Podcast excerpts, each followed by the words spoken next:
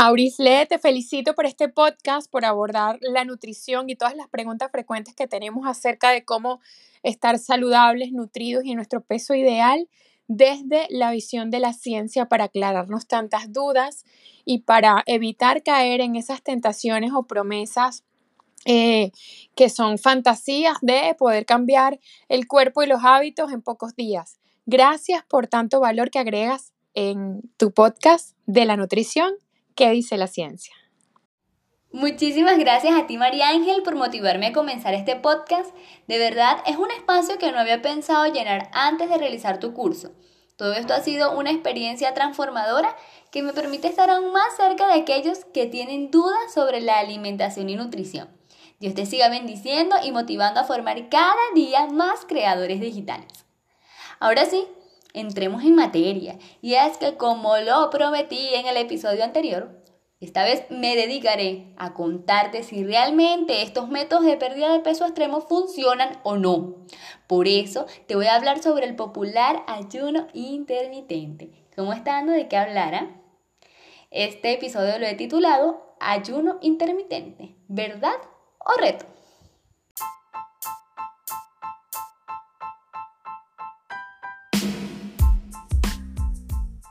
Bienvenido a este espacio en donde encontrarás todo lo que dice la ciencia sobre la nutrición. Pero no te preocupes, mi tarea es traducirte en pequeñas palabras los pasos que debes dar para que tu alimentación esté acorde a tus principios, sea sostenible y que no ponga en riesgo tu salud. Soy Auris Leuskategui, nutricionista dietista, ñoña empedernida con el veneno antropológico por las venas y juntos aprenderemos a tener una alimentación consciente. Comencemos.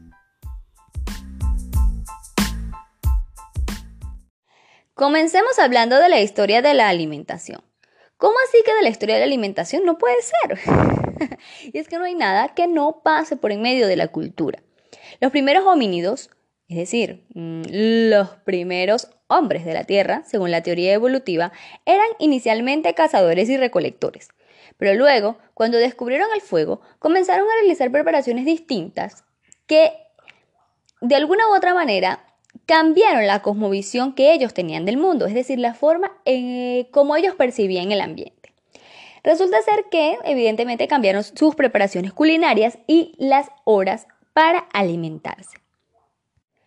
Luego, con la invención de la agricultura, esto se marcó aún más, ya que el hombre ya no estaba solamente por allí buscando qué comer, sino que ya tenía pensado qué podía comer y qué no, según lo que sembraran en su tierra. Pero es en la revolución industrial, con el establecimiento de los horarios para comer, que nosotros comenzamos a adoptar esta tradición. Porque resulta ser que en otras culturas, incluyendo los romanos, no era muy acostumbrado desayunar, incluso se podía ver como una glotonería.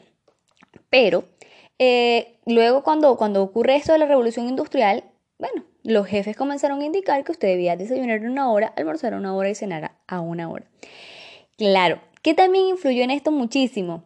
Eh, la invención de la electricidad, ya que la gente pues solía hacer las comidas antes de, antes de que oscureciera, pero luego, cuando podían tener luz aún en horas más tardes, la cena se fue yendo un poquito más tarde.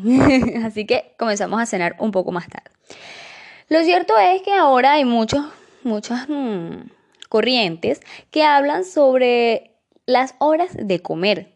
¿Y será que realmente comer a ciertas horas permite bajar de peso? Para esto debemos conocer algo muy importante, que es la forma de obtención de energía de nuestro organismo. Son tres principales. Luego de comer, cuando nosotros agarramos esa comida sabrosa y deliciosa, vienen tres procesos que van a ocurrir en nuestro cuerpo. Eh, posterior de ser digerido y eh, de la absorción de los nutrientes por el sistema digestivo. Son la glucogénesis, la gluconeogénesis y la lipogénesis. ¿Qué es esto? Bioquímica. Pero en realidad es bastante sencillo si lo vemos desde el punto más fácil. Resulta ser que estos, estas tres formas de energía se encargan de proporcionarle a nuestro cuerpo lo que necesita para que funcione correctamente. Y se agotan o se utilizan dependiendo de cuál nutriente se agota primero. Por ejemplo, la primera forma es la glucogénesis. Esta es la obtención de energía a partir de la glucosa. Entonces, cuando ya no tenemos más glucógeno hepático, se activa el otro mecanismo que es la gluconeogénesis, que es la obtención de energía a partir de las proteínas. Y cuando este se agota, es que viene la tercera fuente de energía, que es a partir de las grasas. Bien, ¿por qué debo saber esto? Bueno, porque el ayuno intermitente se basa justamente en este mecanismo. Esperamos que se agoten todas las fuentes de energía para utilizar la última fuente de energía que es la lipogénesis. ¿Ok? El ayuno intermitente es un modelo de alimentación que va por ciclos, con periodos de ayuno y de alimentación. Se trata de, centrarse en cuándo se come, aunque es muy importante esto, ¿no? Eh, que el periodo de alimentación conste de una dieta sana y equilibrada. No es que, ah, ya llegó la hora de, de comer, voy a hacer desastres. No, hay aún un margen de calorías que se deben consumir en este periodo. Durante los periodos de ayuno, los triglicéridos se descomponen en ácidos grasos y glicerol, que se usan para la energía. Es decir, se usa, como les te comentaba, la tercera fuente de energía del cuerpo. Entonces, el hígado se convierte, convierte ácidos grasos a cuerpos cetónicos que proporcionan una fuente principal de energía para muchos tejidos durante el ayuno, incluso el cerebro. Cabe destacar que el cerebro se alimenta casi en su totalidad de carbohidratos. Entonces le cambiamos la fuente de energía a nuestro cerebro.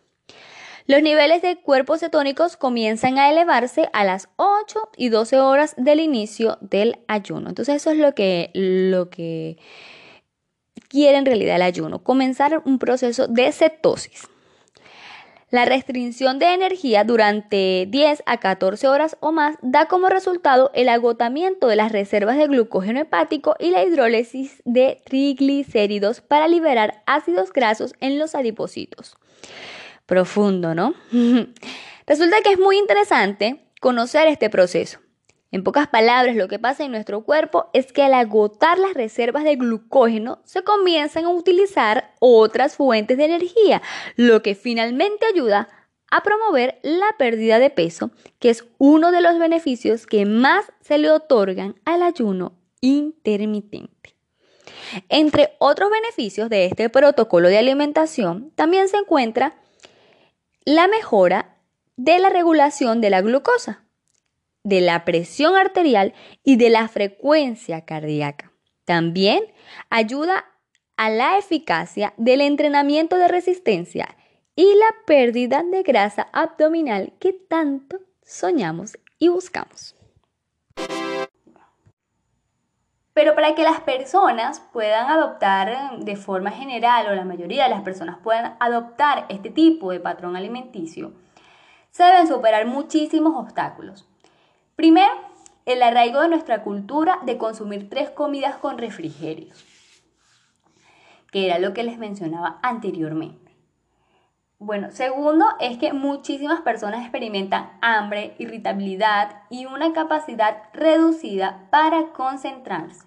Incluso en estudios se han encontrado que entre las dos y las ocho semanas de ayuno, la persona puede presentar constipación, retención hídrica y malestar general. Son unos de, los, de las contraindicaciones.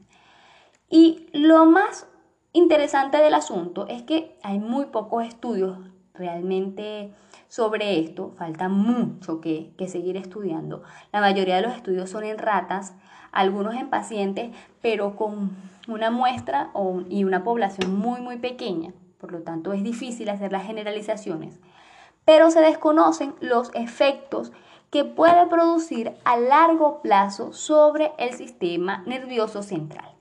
Si, te acuerdas, al principio yo decía que el cerebro se alimenta principalmente de glucosa y a partir del inicio del ayuno intermitente comienza a alimentarse de cuerpos cetónicos. Entonces, es un cambio bastante rudo para nuestro sistema.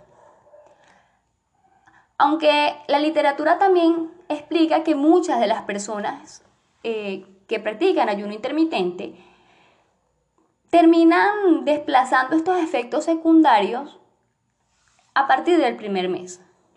Cosa que, obviamente el paciente debe saber antes de empezar el tratamiento.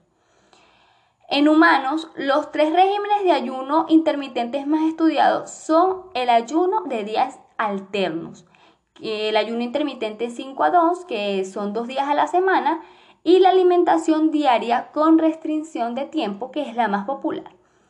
Están esos tipos de ayuno, el primero que eh, se realiza restringiendo uno de los dos días por semana, continuos o alternados, y puede ser un total restringido de 25 a 30% del gasto energético total. ¿Qué es el gasto energético total? Es la energía que nuestro cuerpo necesita, en teoría, para funcionar bien durante todo el día. Y este gasto energético incluye nuestras horas de descanso, incluye nuestras horas de actividad física, incluso si estás trabajando, esto también se cuenta como gasto energético total, que lo debemos compensar única y exclusivamente con la alimentación. Este ayuno durante varias horas, que es el segundo, varía ampliamente entre 8 a 22 horas, siendo muy común que en este tipo de ayuno se omita o el desayuno o la cena. Y en el día 3, que es el ayuno alternado, se exige la realización de la restricción total seguido de la realimentación voluntaria al día siguiente, por periodos que van desde 1 a 10 semanas. Entonces hay diferentes tipos de ayuno, no es como que hay uno solo, no. También todo esto va a depender de la capacidad de adaptabilidad que tenga la persona. Bueno, entre las dificultades que tienen las personas para completar un día total de ayuno, ¿no? Como se daba esta situación, que, muchas personas no podían completar este último, que son 24 horas sin comer, se exigió su adaptación.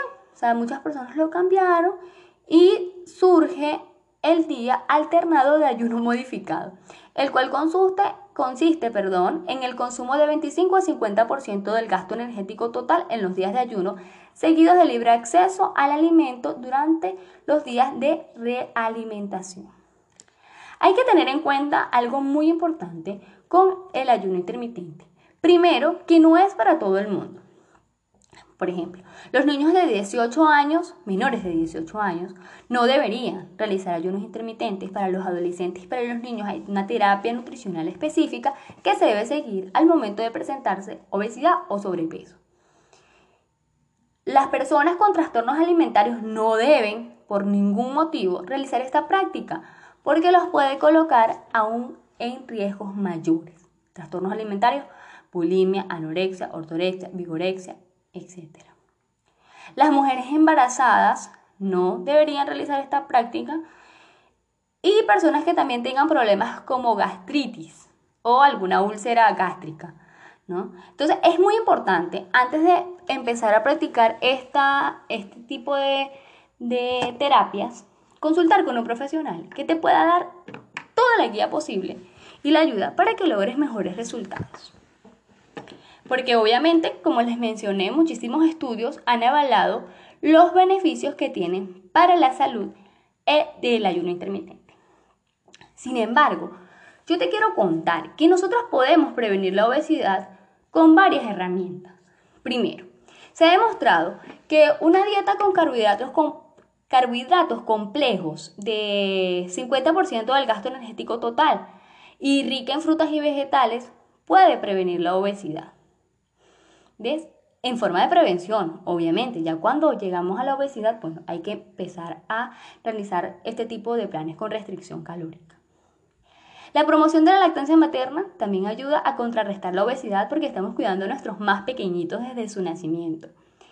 Cuidar la alimentación perceptiva desde los seis meses en los niños, es decir, estar atento a las señales de hambre y saciedad de los niños y poder ofrecerles alimentos que sean realmente nutritivos. Si nosotros comenzamos desde ya este tipo de alimentación perceptiva con los niños, de verdad que en el futuro vamos a disminuir muchísimo la incidencia de obesidad y sobrepeso en la población.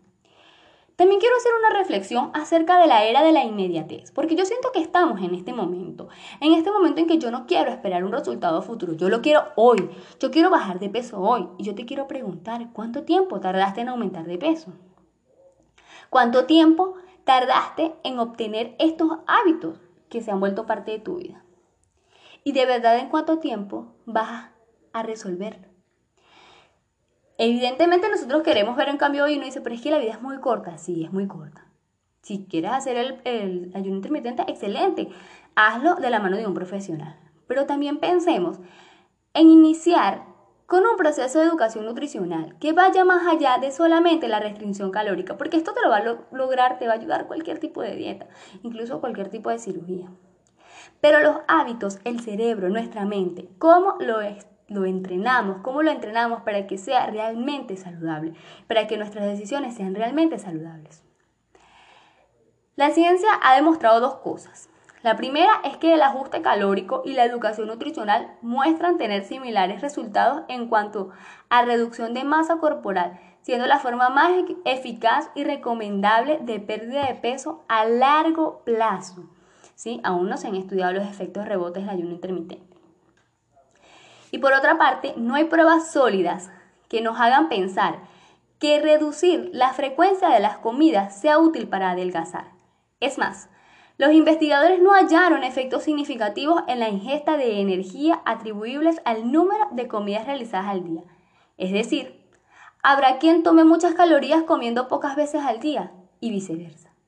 Todo va a depender de muchas cosas. Por eso es lo importante que siempre vayas de la mano de un profesional. Pero siempre, siempre tienes que estar atento a las cosas que te digan. Porque cuando un método te diga estas tres cosas, primero, que podrás ver cambios inmediatos. Lo más rápido, en segundo lugar, que no tienes que esforzarte para lograrlo. Y que por último, es la única solución a tus problemas. Sal corriendo, por favor, y busca un profesional de la nutrición. En el próximo episodio estaré hablando sobre las bebidas detox. Esto ha sido una pregunta súper común en estas últimas semanas y bueno, lo voy a aprovechar para hablarlo acá en mi podcast de la nutrición que dice la ciencia. Espero haberte ayudado un poco y si no es así, ya sabes por dónde me puedes conseguir en mis redes sociales arroba y allí seguiremos conversando sobre este tema. Te mando un abrazo gigante y siempre busquemos ayuda de un profesional para que nuestra salud no esté en peligro.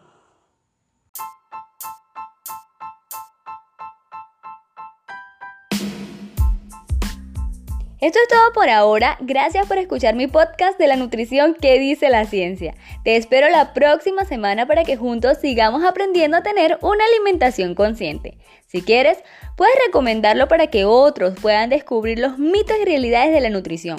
Pero especialmente te pido que si tienes alguna duda sobre un tema relacionado con la nutrición, me lo hagas saber a través de mis redes sociales en Instagram y en la fanpage de Facebook como arroba aurispati. Suscríbete a este podcast y deja una valoración, así crecemos juntos. Un nutritivo abrazo, te habló Aurisle Uzcategui.